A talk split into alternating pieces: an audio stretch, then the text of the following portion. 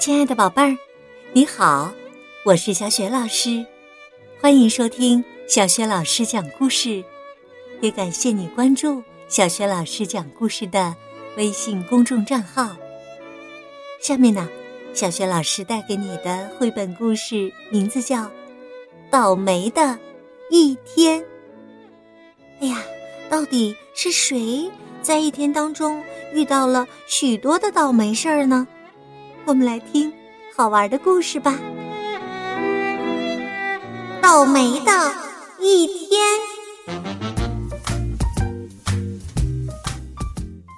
浣熊先生睁开双眼，起床了，亲爱的。他对浣熊太太说：“今天的天气真不错呀。”他去洗脸、刷牙，刚一拧。水龙头就掉了下来。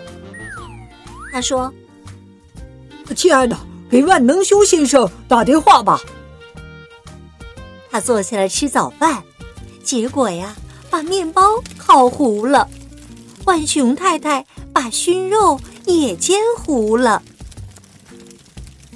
浣熊太太让他去买晚餐吃的东西。他刚要出门。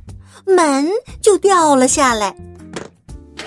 浣熊先生开车走到半路，一个轮胎瘪了。他正修轮胎呢，裤子又裂开了。当他重新上路时，汽车发动机又坏了。这回呀，车子没法开了。浣熊先生决定步行。忽然呢。一阵风刮跑了他的帽子。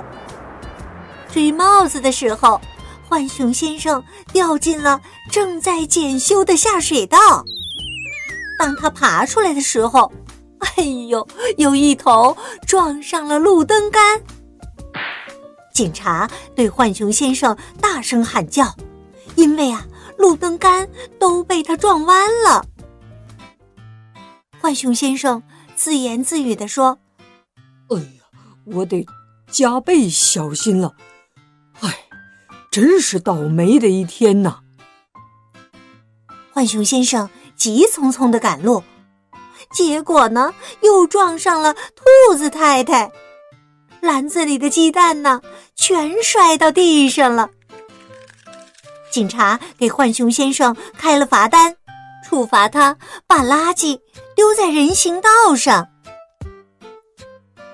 这时，浣熊先生的朋友油猪先生从后面走上来，使劲儿的拍了一下他的肩膀。油猪先生，别拍的那么重啊！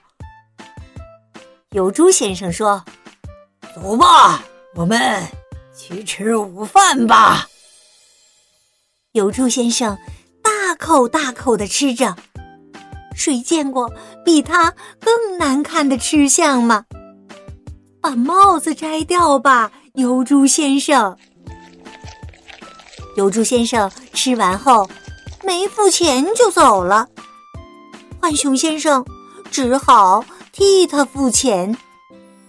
瞧瞧他用了多少碟子，吃了多少好吃的呀！这顿午饭呐。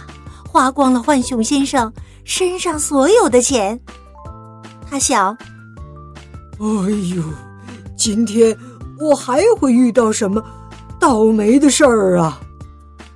哦，还有一件事儿呢，就是他的皮带扣勾住了桌布。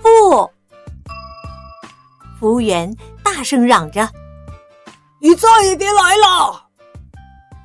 浣熊先生嘟囔着。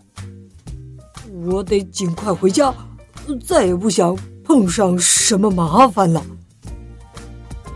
他回到家时，万能修先生正要离开呢。哎呦，水龙头是装上了，但是啊，又发现了新的漏水的地方。现在呀，他们家屋子里漏的水都没到胸口了。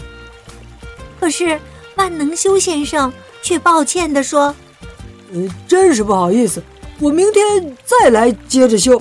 呃，再见，呃，再见了。”唉，没办法。浣熊太太问丈夫：“我要的东西买回来了吗？晚饭咱们得吃点热乎的呀。”哎呦，他当然没买到了，所以啊，晚饭他们只好吃冰凉的腌黄瓜了。吃完晚饭，他们上楼去睡觉。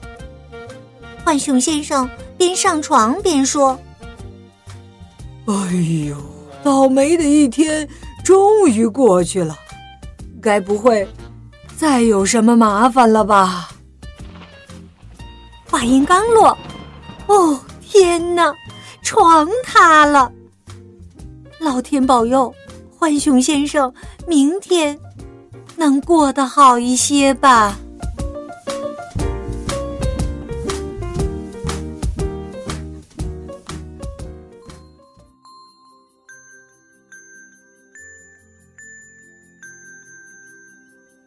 亲爱的宝贝儿，刚刚啊。你听到的是小学老师为你讲的绘本故事《倒霉的一天》。